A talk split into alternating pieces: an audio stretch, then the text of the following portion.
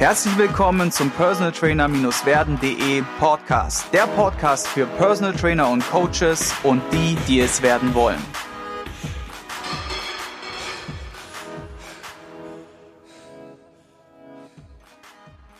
In der heutigen Folge habe ich zu Gast Frank Teger.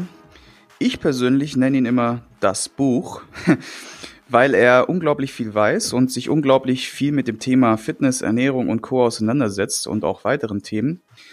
Er wohnt in Köln und ist auch aktuell dabei, so eine Trainer-Ausbildungsagentur zu gründen, die DKKA. Was die DKKA heißt, würde uns gleich sagen. Und Frank hat sich so in letzter Zeit so ein bisschen vom praktischen Personal Trainer mehr hin zum Buchautor und zum ähm, Seminarleiter entwickelt. Und wir werden heute in unserem Neujahrs-Special, welches zwei Folgen beinhaltet, nämlich eine Folge heute mit Frank Teger und die nächste Folge mit meiner Frau Mareike Spalek. Heute geht es um das Thema Mythen, also sprich alles um das Thema Ernährung und die Mythen, die sich darum so in den letzten Jahren durchgesetzt haben. Das ist bestimmt für den einen oder anderen sehr interessant, der vielleicht auch Ernährungscoachings gibt und auch für alle anderen Zuhörer, die einfach selber im Thema Ernährung drin sind und sagen, hm, es wäre doch mal cool, da so ein bisschen Klarheit zu bekommen. Das Ganze wird ein bisschen durchleuchtet oder wird hauptsächlich durchleuchtet durch ja, wissenschaftliche Studien, die da in der Form gemacht wurden. Und Frank ist da immer sehr aktuell. Also das heißt, er schaut sich das alles an und schaut auch, ob das was taugt, ne? weil viele Studien werden ja gemacht und sind dann ja letztendlich Fehlstudien, weil das, der ganze Ablauf nicht gepasst hat und es einfach nicht valide genug ist. Und in der zweiten Folge mit Mareike wird sich, wird sich alles um das Thema intuitives Essen und mehr drehen.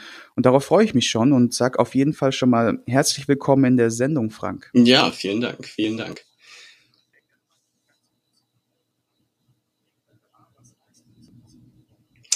Also die DKKA, das ist die Deutsche Kraft- und Konditionstrainerakademie.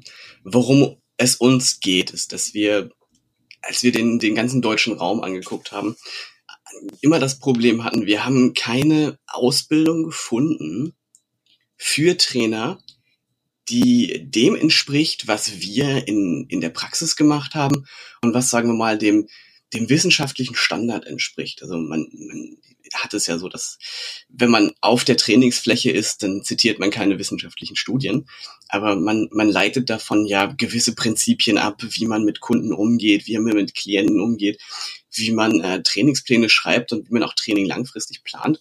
Und für uns war es tatsächlich so, dass wir viele Sachen, die wir gefunden haben, also wo wir sagen wollten, hm, das geht irgendwie nicht in die Richtung, dass die Leute das lernen, was wir machen, was wir uns über, über viele Jahre angeeignet haben. Das ist auch, auch der Grund, warum ich mehr in Richtung Autor gegangen bin, weil ich habe viele Jahre die ersten zwei Jahre habe ich das als Hobby gemacht, Personal Trainer. Da habe ich ganz viele Leute getroffen und gesagt, mein Gott, was ihr da macht, das ist ja, hm, das ist irgendwie, Moment, also da muss ich was machen, das, das können wir optimieren. Und Leute waren total fröhlich immer jedes Mal, wenn es was zum Optimieren gab.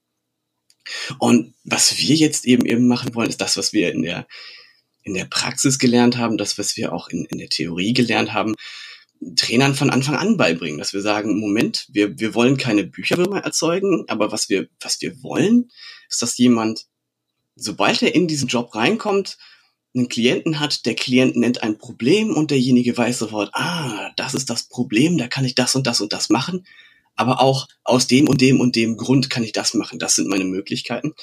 Und das eben die Trainer nicht äh, eingeschränkt sind durch ihre Ausbildung. Das ist etwas, was ich eben sehr oft gesehen habe. Und teilweise muss man auch sagen, selbst die besten Ausbildungen, die ich gefunden habe, von denen ich persönlich nun die, äh, die Unterlagen auch angucken konnte, da waren immer wieder Sachen drin, wo ich gesagt habe, so, ja, nee, stimmt nicht.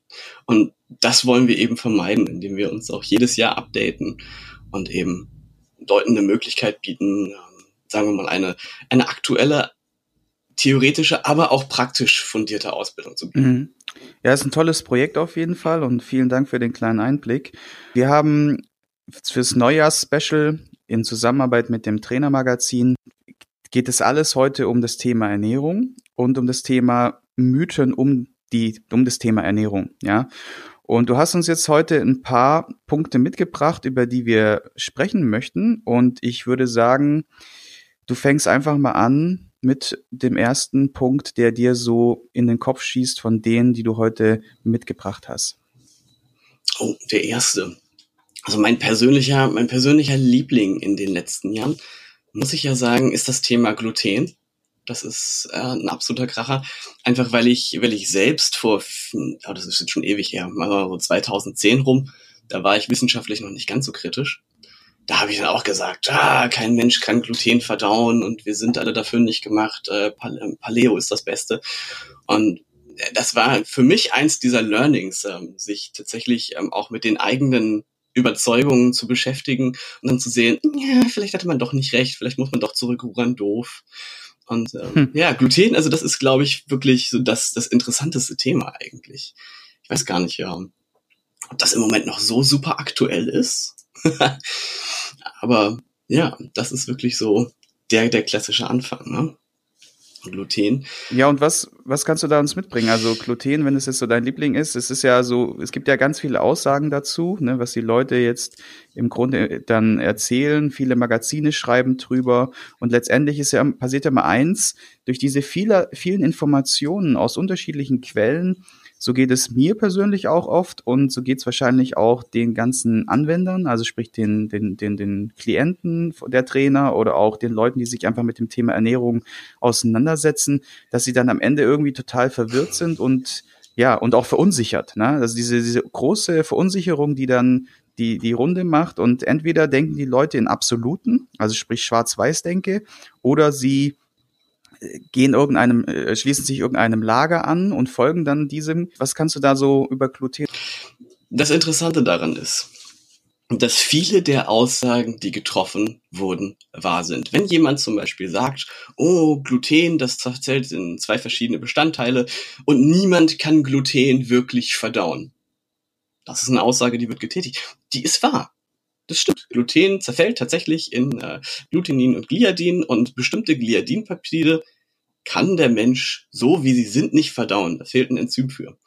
Dann geht das aber weiter und dann sagen sie, deswegen sind alle Menschen dann glutenintolerant und äh, jeder, der Probleme hat, muss Gluten meiden.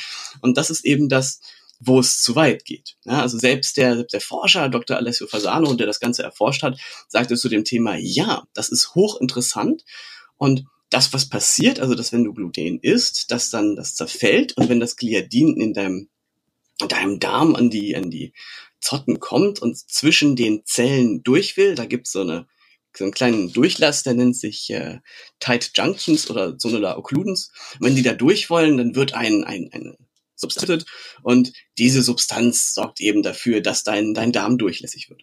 Und jetzt guckt man sich äh, Gesunde an, jetzt guckt man sich kranke Personen an, die halt Probleme damit haben. Und man findet raus, ja, das passiert bei beiden. Aber der Unterschied ist nicht, dass wir es nicht verdauen können, sondern dass sich das Ganze bei der Person, die keine Symptome zeigt und keine Probleme zeigt, in kürzester Zeit wieder zusammenfügt. Bei der Person, die Probleme hat, passiert das nicht. Interessant vielleicht auch ist, dass man aber gar nicht weiß, ist es denn jetzt unbedingt Gluten? Das ist ja auch die Frage. Ist es das Gluten, das Probleme bereitet? Und dann gab es einige Studien, unter anderem von der Monash Group, so heißt die Universität, die Monash University, unter Giese Kioski, ich finde diesen Namen auch großartig. Und was die gemacht haben, ist, die haben am Ende rausgefunden, dass wenn sie diese, diese Studien durchgeführt haben, indem sie überprüft haben, reagieren die Leute denn auf Gluten oder nicht, dass ein kleines Problem da war, nämlich, dass auch in den Placebo-Gruppen sogenannte FODMAPs, jetzt muss ich mir überlegen, was das heißt, Fermentable Oligo, Disaccharide und Monosaccharides, so ungefähr kommt das hin. Und das Problem bei diesen Sachen ist eben, das sind solche Sachen wie Fructose, ne? verschiedene Kohlenhydrate, die nicht, ähm, nicht unbedingt ähm, dann von den Leuten verdaut werden. Und was dann rauskam, ist, viele Leute reagierten gar nicht auf Gluten die reagierten auf FODMAPs. Das heißt, es kann durchaus sein, dass Personen, die heutzutage durch die Gegend laufen, sagen, oh mein Gott, ich reagiere auf Gluten. Die reagieren vielleicht gar nicht auf das Gluten, was in, in den Weizenprodukten äh, drin ist, sondern sie reagieren wahrscheinlich eher auf die FODMAPs. Ja, zum Beispiel wie Fructose oder ähnliche sein. Das heißt, das ist eine der, der hochinteressanten Sachen. Vielleicht sind sie gar nicht glutenintolerant. Das ist, das ist eben genau das, was so hochinteressant ist. Denn es ist mit, mit den eigenen Mitteln als Individuum und auch als Ernährungsberater oder Trainer sehr schwer festzustellen. Denn in den Studien, da werden dann wirklich kleine Gewebeproben Proben genommen, um rauszufinden, reagiert derjenige.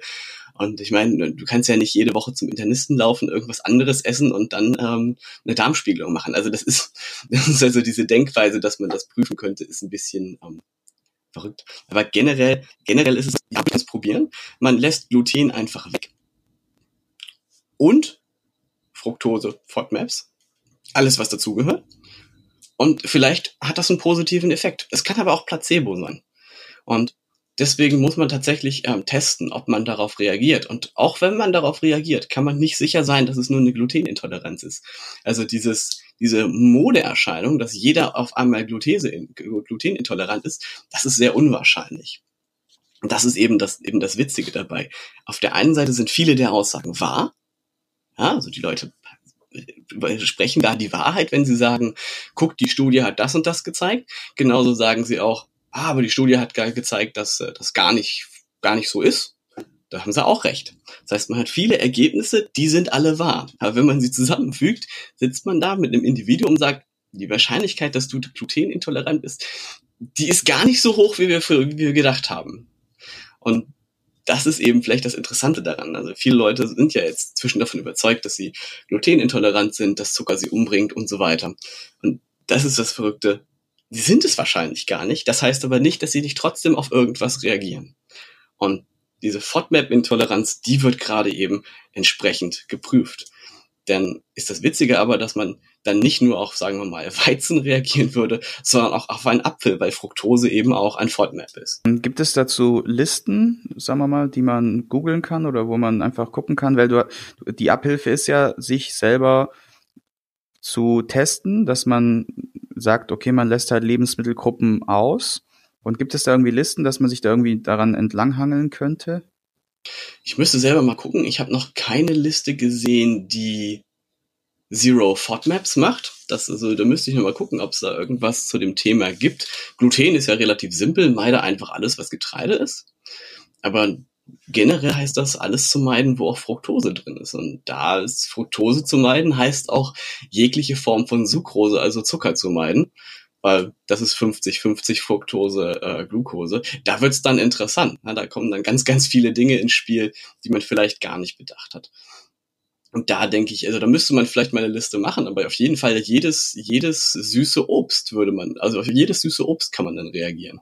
Ja, also die, die Fructoseintoleranz, die kennt man ja auch bei uns. Ist jetzt nicht so verbreitet, aber wenn man sie hat, ist es tatsächlich, und man kann sie tatsächlich auch erwerben. Mein Vater hat sie erst sehr spät erworben. Ähm, dann kann alles Mögliche passieren. Also ich müsste mal gucken.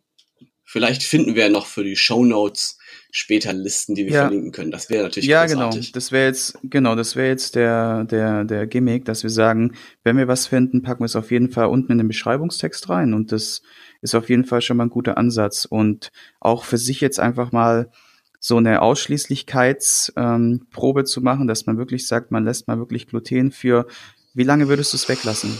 Ah, oh, da, da streiten sich die Geister. Also ich würde behaupten, dass, dass, dass 30 Tage komplett ausreichen. Ähm, es gibt Leute, die sagen, oh, mindestens 60 Tage, wir gehen auf drei Monate. Also ich bin der Meinung, dass 30 Tage komplett ausreichen, um also was ich machen würde tatsächlich. Ich meine, wenn man, wenn man Gluten komplett weglässt, dann ändert man meistens auch viele andere Sachen. Also man ändert, wie viel Kohlenhydrate man isst und so weiter. Deswegen würde ich die 30 Tage warten und dann einfach mal ausprobieren, was, was, was passiert, wenn man sich so zwei, drei Brötchen reinhaut. ja, und ähm, wenn man dann eine Reaktion darauf hat, die kann natürlich auch Placebo sein, das ist ein bisschen doof. Ja, ähm, optimalerweise würde man es in Pillen packen und nicht wissen, was man isst, aber wir sind nicht im Labor, wir sind in der Realität, also isst man zwei Brötchen, guckt, wie geht's mir, passiert dann irgendwas. Und äh, vor allen Dingen auch, ähm, sagen wir mal, mentale Klarheit darauf achten, nicht nur unbedingt auf die Magensymptome. Für die Zuhörer jetzt mal, was ist denn der Unterschied zwischen einer Fructoseintoleranz und diesen FODMAPs? Ähm, also es ist, es ist unklar tatsächlich. Ähm, da müsste ich selber auch nochmal gucken, wie die Forschung inzwischen ist, ob äh, eine Fructoseintoleranz auch immer eine Intoleranz gegenüber FODMAPs ist. Aber bei einer Fructoseintoleranz geht es vor allen Dingen dadurch, ähm, Fructose wird durch einen, einen ganz bestimmten Transporter in den Körper aufgenommen. Und wenn du davon zu wenig hast, dann wird die Fructose nicht aufgenommen und geht über einen bestimmten Teil des Darms hinweg. Und dann wird die komplette Mikrobiomarmee aktiv und sagt, oh lecker, Fructose, macht die klein und dadurch kriegst du dann extreme Beschwerden, weil dann kriegst du Blähungen, manche Leute kriegen dann durch die ähm, Stoffwechselprodukte der Bakterien, kriegen sie dann Durchfall, manche Leute müssen rülpsen, manche Leute kriegen einfach Magenkrämpfe. Und das ist halt vor allen Dingen dann der Unterschied, denn äh, FODMAPs, das, das, das erste Wort F steht ja für fermentierbar. Da passiert das dann bei allen diesen Formen. Ja, da geht es dann nicht nur, nicht nur um Fructose, sondern da wird dann alles fermentiert. Ja, und das ist, das ist so der, der Hauptunterschied. Ich glaube, gro große Unterschiede werden da nicht existieren. Also ich vermute, dass die Forschung zu dem Thema tatsächlich mit den FODMAPs eigentlich eher das Thema Fructoseintoleranz ein bisschen erweitert hat. Nur, dass Fructose eigentlich aufgenommen wird. Ne? Verstehe ich, okay. Ja, wir haben ja auch dann als nächstes Thema, um mal so ein bisschen am Ball zu bleiben, die Kiste Low Carb, High Carb noch als Themenschwerpunkt. Und es gibt ja yeah. im Grunde diese großen zwei Lager, ne? Die einen Low Carber, die die Kohlenhydrate niedrig halten und dann die High Carber, die genau das Gegenteil machen und dafür das Fett niedrig halten. Und genau. beide bekriegen sich und sagen, ich bin die bessere Variante. Und was hast du dazu zu erzählen? Uh, tu, was immer für dich funktioniert. Das ist eben, eben die Problematik. Beide Lager behaken sich ja und sagen, meine Variante ist die, die für alle besser ist oder die, die für, also das ist schon die, die schwierige Variante. Einige sagen, die ist die, die für mich besser ist. Und äh, sie sagen auch, guck, ich habe das gemacht, du brauchst mir nicht zu erzählen, dass die andere Variante funktioniert. Und die Forschung zeigt, dass es völlig egal ist, ähm, wie du dich ernährst bei der, bei, der Ab, äh, bei der Abnahme, solange du deine Energiezufuhr einhalten kannst, so wie du es für dich eben gut findest dann bleibst du da. Die Frage ist also nicht unbedingt, welche Diät ist besser, sondern welche, welche Form von Ernährung ermöglicht dir auf lange Frist nachhaltig die Kalorien einzuhalten. Wenn du 30 Prozent übergewichtig bist und du gehst auf ein, ein gutes, ideales Gewicht und du kannst das mit einer High-Carb-Ernährung besser einhalten als mit einer Low-Carb-Ernährung, dann sollst du die High-Carb-Ernährung nehmen. Wenn du aber das Problem hast, dass du mit hohen Mengen Kohlenhydraten dauernd Heißhunger kriegst, ob der nun eingebildet ist oder nicht, dann by all means stay low carb. Ja, ähm, wenn du unbedingt Ketogen brauchst, das bezweifle ich, aber dann isst du halt gar keine Kohlenhydrate. Es gibt Leute, die kommen damit wunderbar klar. Der entscheidende Teil für mich ist, es gibt nicht die eine Form, die absolut ideal ist. Die Hauptsache ist, dass du es langfristig einhalten kannst. Man sagt, ähm, je nach Studie, zwischen 75 bis 95 Prozent aller Diäten ähm, gehen wieder auf ein höheres Gewicht zurück. Und tatsächlich ist der Wert deutlich niedriger, wenn man mal ähm, außerhalb des klinischen Alltags guckt. Also da sind es dann wirklich nur ungefähr die Hälfte. Also das ist auch so ein Mythos, dass alle Diätenden wieder dick werden. Das ist ungefähr die Hälfte bis ein bisschen mehr. Aber was man, wenn man sich die Leute anguckt, die es schaffen und das vergleicht, dann sieht man, dass die die verschiedensten Strategien benutzen. Aber was eben tatsächlich alle gemeinsam haben, die, die es langfristig schaffen, eine gute Ernährung anzuwenden, die benutzen eben tatsächlich auch eine Ernährung, die sie langfristig nicht ärgert. Ja, die sie langfristig nicht so vom Gefühl einschränkt, oh Gott, oh Gott, ich muss mein, mein ganzes Leben muss ich auf irgendwas verzichten. Denn dieses Gefühl, das, das, das potenziert sich im Kopf, dieser Gedanke geht durch, dass man sich irgendetwas vorenthält. Und das, das, das klappt nie, das klappt nie. Ähm, deswegen ist es so wichtig, die Ernährung zu benutzen, mit der man sagen kann, hey, das kann ich in meinen Alltag integrieren. Da bin ich höchstens 10 bis 20 Prozent aller Tage dabei, ein bisschen von abzuweichen. Aber dann fühle ich mich auch gut, wieder zurück zu dieser Form von Ernährung zurückzugehen. Und für den einen ist das High Carb, für den anderen ist das Low Carb. Und beide Seiten bekriegen sich ja mit Unmengen an Mythen. Also gerade die, die High-Carb-Ernährung zum Beispiel, da hast du dann, ähm, da geht's meistens dann in die Richtung, guck dir die Veganismus-Leute an, Plant-Based Diets in den USA und wie es die Herzkrankheiten auflöst und dann dann kommen, meist, kommen meistens solche Namen wie Campbell, Dr. S. Helston oder Dean Ornish und dann, ja, aber das musst du machen, weil ansonsten stirbst du, wenn du mal dick warst, direkt an einer Herzattacke. Und dann kommen die anderen, die zitieren inzwischen hier so einen Professor Noakes aus Südafrika und alle möglichen Sachen sagen, wow, Insulin ist hoch, du kannst mit High Carb nicht abnehmen, das geht gar nicht. Aber in der Realität rennen überall Leute rum, die haben es mit beiden Sachen gemacht und auch langfristig umgesetzt. Und manchmal, manchmal ändert man ja auch seine Meinung. Also man kann vielleicht mit Low Carb super abnehmen. Also ich bin zum Beispiel jemand, der besser, besser High Carb, ähm, Low Fat abnimmt aber ich könnte das nicht auf lange Zeit durchziehen. Also ich habe das öfters mal versucht und bin jedes Mal dran gescheitert. Ich brauche irgendwo eine mhm. Balance Diet. Ich habe auch schon mal eine High Speed Diet gemacht mhm. und dann ähm, ja, dann nehme ich auch ab. Das ist irgendwas, ne, das ist so diese diese Form, die kannst du nicht mhm. lange durchhalten. Und der der mhm. schlimmste Mythos daran ist, du musst irgendeine Form haben, die du einhalten musst. Nein, das einzige, was du musst, ist tatsächlich deine Energiezufuhr irgendwo an deinen Verbrauch anpassen. Und wie das für dich passt, ist ziemlich egal. Hauptsache, Hauptsache ist es etwas, was dir gut tut und was du auf langfristige Sicht umsetzen kannst. Und das kann High Carb, Low Carb, Paleo, Atkins, was immer es ist. Von mir aus kannst du auch äh, von, von deutscher Küche auf japanische Küche umsteigen. Das mache ich ziemlich gerne. Mhm. Oder auf südamerikanische Küche oder auf bolivische Küche. Ja, da gibt's äh, auch so ein Volk, das extrem gesund ist. Es sind 80 Prozent Carbs. Ja, ja. Wiegen im Schnitt aber 67 Kilo. Ja. Absolut. Also ich habe auch mit beiden schon große Erfolge gefeiert. Auch, wie gesagt, nicht nur bei mir, sondern auch bei Klienten. Und ich glaube, wie du sagst, man braucht so eine Balance und da habe ich jetzt meine Balance im intuitiven Essen gefunden und da wird ja auch Mareike in der Folge 2 dann auch nochmal mehr drauf eingehen ich denke, das ist auch ein interessantes Thema, weil es viele Leute betrifft und ich glaube auch fest daran, dass oftmals dieses, dieser ganze Diät-Hype ein bisschen überbewertet wird und viel zu viel Fokus auf dieser Diät liegt, als dass man sich vielleicht mal mit seinem Leben, seinem Lifestyle, seinen Gedanken, seinem Mindset und seinen Baustellen, die man vielleicht noch hat in, in sich, äh, beschäftigt. Und ich glaube, dass ganz, wenn, also es ist meine Erfahrung, dass wenn man es schafft, seine Baustellen im Leben zu beseitigen, klären sich die Themen Training und Ernährung von ganz alleine. Ja, also ein Freund von mir, Dominik, der sagt auch immer so, die Leute überschätzen völlig, was in kurzer Zeit möglich ist, auch wenn extrem viel in kurzer Zeit möglich ist. Aber sie unterschätzen völlig, was in einer, in einer mittelfristigen Zeit, also in, in, dem Zeitraum von, von vier Monaten, sechs Monaten bis hin zu einem Jahr an, an Transformation da ist. Und sie überschätzen völlig, was sie in acht, acht Wochen schaffen. Und wenn sie es denn schaffen wollen, wie hart das ist.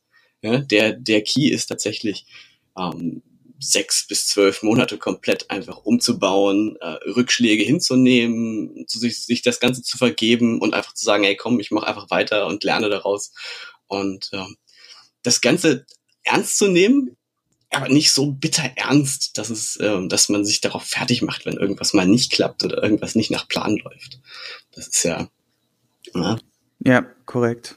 Ja, dieses, dieses sich selbst verurteilen, sich selbst Vorwürfe machen, das hat noch nie geholfen und ähm, geht dann einfach in so eine negative Richtung. Da bin ich voll bei dir. Wir haben jetzt noch ungefähr viereinhalb Minuten für die Milch. Viereinhalb Minuten für Milch? Okay, das, ja. das ist simpel. Schaff, schaffen wir das? Das, das kriege ich, okay. das krieg ich tatsächlich hin. Okay. Okay, hau ähm, mal rein. Mythos, Mythos Milch was wird alles behauptet? Es wird behauptet, es bringt dich um, weil wir es nicht essen, sozusagen, als, als Menschen. Wir sind nicht dafür gemacht, wir können es nicht verdauen, wir sterben, es verschleimt uns. All das ist Quatsch. Wenn du laktosetolerant bist, dann verträgst du Milch. Jede Milchtrinker auch, also von Vollmilch, interessanterweise, da, ähm, weniger Herzkrankheiten haben, dass sie besser durchhalten auf Diäten, minimal, und vor allen Dingen auch Neuere Studien zeigen das Thema Prostatakrebs, was lange Zeit mit einem Teil der Milch, IGF-1, Insulin like Growth Factor 1, verbunden wurde, dass das einen umbringen würde und Prostatakrebs erzeugt. Tatsächlich ist das wahrscheinlich eher ein Artefakt aus der Statistik gewesen oder es variiert. Auf jeden Fall gibt es inzwischen neuere Studien, die tatsächlich sogar eine 10% reduziertere Prostatakrebswahrscheinlichkeit zeigen. Ähm, woher kommt der, woher kommt der Angriff auf die Milch, dass niemand Milch hat? Zum einen sicherlich aus ähm, den radikaleren veganen Lagern. Das habe ich mitgekriegt. Aber zum anderen wird auch argumentiert, ähm, wo wir wieder zurück beim Gluten wären, dass wir alle einen Leaky Gut haben und dass aus der Milch sogenannte Xeno Morphine, wenn ich jetzt, ich glaube, so heißen sie, Exorphine, genau, Xenomorphine, Exorphine in unseren Bloodstream geraten und dann sozusagen in den Blutkreislauf wirken äh, wie Heroin oder Kokain oder Morphin. Ähm, das ist ein bisschen übertrieben. Das ist ein bisschen sehr übertrieben. Ähm, eine andere Variante ist auch, dass man argumentiert, wenn man äh, Milch trinkt, dann hat man dagegen Antikörper im Blut. Dazu kann man sagen, IgG-Tests, um zu testen, ob du auf irgendetwas intolerant bist, sind Schwachsinn. Die messen am Ende nur, was du gegessen hast, wenn man es mal ganz genau nimmt. Das heißt, die werden immer irgendwas Positives finden, weil sie Antikörper messen. Ja? Das heißt, die werden immer sagen, das, was du gegessen hast, irgendwas davon, dagegen bist du allergisch. Und wenn du Milch magst, trink Milch. Allen möglichen Sachen, tatsächlich. Also diesen, diesen IgG-Tests, äh, die messen tatsächlich, ähm, gegen was du allergisch bist, wenn man es genau nimmt. Aber das tun sie gar nicht, weil sie messen, was du gegessen hast. Weil sie Antikörper zeigen gegen alle möglichen, alle möglichen äh, Stoffe und alle möglichen Proteine und in nahezu jedem Nahrungsmittel, das jetzt nicht unbedingt sagen wir mal, nahezu kein Protein hat, wirst du Proteine finden. Also wirst du dagegen auch die entsprechenden Antikörper finden, weil die zerlegt werden. So. Und, ähm, das ist relativ simpel. Da gibt es so einen, einen, einen Zweig, der eben sagt, dass du auf alles schlecht reagierst. Ähm, da muss man sagen, manche Leute reagieren vielleicht nicht so gut auf Milch. Die haben meist eine Laktoseintoleranz, manche Personen haben eine Caseinallergie. Wenn du das nicht hast, ist es aber ziemlich, ziemlich unwahrscheinlich, dass du Milch nicht verträgst. Und dann, dann ist es wirklich eine Sache, möchtest du Milch trinken oder möchtest du es nicht? Und wenn du es nicht willst, dann solltest du es lassen. Und wenn du es machen willst, dann solltest du darauf achten, was da an Kalorien drin ist. Denn das unterschätzt man mal. So eine Milch ist lecker, aber wunderbar. Letzter Mythos der Milch, Calciumaufnahme. Milch wäre ein Calciumräuber. Hat man gemessen, Leute trinken Milch, gehen pinkeln, im Urin wird gemessen, mehr Kalzium drin. Große, großer Streit, ah, Milchprodukte sorgen dafür, dass Kalzium rausgezogen wird. Nein, am Ende ist die sogenannte Net-Calcium-Balance immer noch positiv. Auch wenn es stimmt, dass weniger Kalzium aus der Milch aufgenommen wird, ist die Endbalance immer, immer noch positiv. Ja, also das ist auch so ein, so ein Ding, wenn du ganz viele, ganz viel Milch trinkst wirst du deine Knochen Also wurde aus einem, aus einem Mücken ein Elefant gemacht, so ein bisschen. Ja, ne? definitiv. Ja. Nein, man, man misst einfach in, in den nordischen Ländern, wie viel Osteoporose da ist. Also da, wo kein Vitamin D, wegen der wenigen Sonne und so, ne, muss man einfach mal bedenken. Vitamin D wichtig für Knochenbildung. Dann misst man im Norden, wo dauernd Nacht ist. Und oh mein Gott, sie haben mehr Osteoporose und die, weil es eben kalt ist, trinken die auch mehr Milch und essen mehr Milchprodukte, weil das geht in warmen Ländern nicht so gut. Ja. Und äh, schon mhm. sagt man, oh Gott, Verbindung, alle, die Milch trinken, haben Osteoporose, weil es Kalziumräuber ist. Nein, nein. Die haben tatsächlich eher Osteoporose, weil sie nicht genug, so, genug Licht kriegen. Und das ist ein echtes Problem, aber das hat dann nichts mit der Milch zu tun. Ja. Und ich glaube, das war es dann sogar. okay. Ja, also ich denke auch, dass so da auch abschließend vielleicht die Worte nochmal so sind, äh, die Dosis macht das Gift, weil wenn man jetzt eh schon sagen wir mal, sehr belastet ist durch eine sehr kalorienreiche Ernährung mit vielleicht auch nicht unbedingt idealen Lebensmitteln und dann noch äh, dieses i-Tüpfelchen auf dem i sozusagen mit dazukommt, was ja auch nochmal viel Kalorien hat, wie wir jetzt gelernt haben, dann ist es, denke ich, einfach auch so eine Frage, muss im Individualfall und einzeln entschieden genau. werden und jeder muss da für sich seine Lösung finden. Egal, ob es jetzt, sagen wir ethische Gründe hat, egal, ob es jetzt ähm, Lebensmittelunverträglichkeiten sind oder egal, ob es einfach der Glaube daran ist. Ja, das äh, mag ja jedem, wie gesagt, selbst überlassen sein. Und ich sag schon mal vielen Dank für diese Zusammenfassung der drei heißen Mythen, die aktuell durch die Lebensmittelindustrie gehen. Und wer mehr davon erfahren möchte, der kann sich Franks Buch, das heißt äh, satt, stark, schlank, ne? Oder? Ja, genau, richtig, satt, stark, schlank, genau. Sichern. Hm. Ich werde es unten im Beschreibungstext auch verlinken und dort geht er auf die ganzen Punkte nochmal ausführlicher ein, hat das alles zusammengefasst und ich finde, es ist ein gelungenes Werk, liest sich auch ganz gut, weil oftmals ist es ja so, dass wenn man solche Bücher in die Hand bekommt, man im Grunde zu sehr wissenschaftlich zugeballert wird und das hast du echt gut gelöst, Frank. Also da nochmal ein Kompliment von meiner Seite und vielen Dank für den wertvollen Input. Ja, gerne. Meine Mutter konnte es lesen, also bin ich zufrieden. genau. Wir werden auf jeden Fall noch mehr von dir hören in den nächsten Folgen vom Podcast. Ja. Also wir werden noch gemeinsam eine, eine, diese Doppelserie machen, die, wir, die ich mit jedem mache. Und in der nächsten Folge, liebe Zuhörer, wird Mareike über das Thema intuitives Essen und mehr berichten. Und ich freue mich schon drauf und sag vielen Dank und liebe Grüße nach Köln. Ja, vielen Dank, dass ich da sein durfte. Und ja, ich hoffe, dass deine Zuhörer auch in dem Rapid-Fire-Modus gut was lernen konnten. Normalerweise rede ich ja immer so viel. ich hoffe, du konntest ein paar wertvolle Impulse für dich mitnehmen. Wenn du diesen Podcast informativ findest, dann abonniere ihn doch einfach für weitere spannende Folgen. Und vergiss nie, die wichtigsten drei Buchstaben im Leben sind T-U-N.